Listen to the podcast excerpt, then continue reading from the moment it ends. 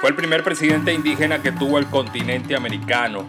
Nació en tierras que eran parte de la colonia española, vivió en un país inestable y dejó una república.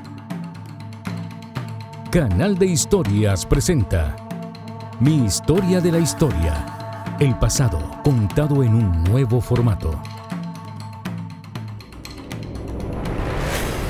En 1806, el virreinato de Nueva España vivía sus últimos años, en ese momento en la sierra de Ixtlán, ubicada en el actual estado de Oaxaca, en México. Nació en el seno de una familia de la etnia indígena zapoteca Benito Juárez. Durante la niñez de Benito se produjo la Guerra de Independencia Mexicana que inició en 1810 con el grito de Dolores y finalizó con la firma del Acta de Independencia del Imperio Mexicano 1821. Benito quedó huérfano a temprana edad y fue criado por varios de sus familiares hasta la adolescencia, cuando se traslada a la ciudad de Oaxaca.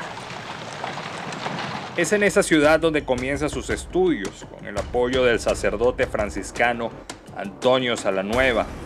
Más adelante pondría en marcha la carrera de filosofía y derecho. Benito Juárez logra ser diputado también ocupó el cargo de gobernador de Oaxaca.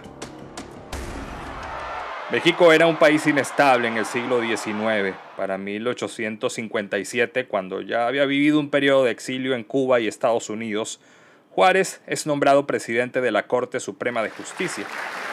Es desde allí donde da el salto a la presidencia de México, que heredó constitucionalmente.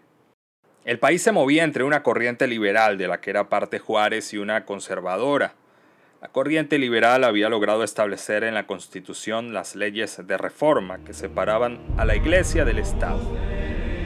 Las diferencias originaron la guerra de reforma durante tres años, que terminó a favor de los liberales. El conflicto afectó económicamente a México, que entró en un impago con España, Francia e Inglaterra. Esto movió a los franceses y a Napoleón III a intentar adueñarse de tierras mexicanas. Desde 1862 y hasta 1867 Juárez se luchó por mantener la independencia de la República Mexicana. De hecho, su gobierno fue itinerante. Tuvo que gobernar desde distintas ciudades al país hasta que recuperaron su control.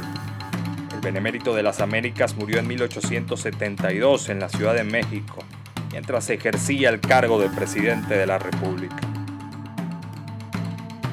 Canal de Historias presentó Mi historia de la historia. El pasado contado en un nuevo formato.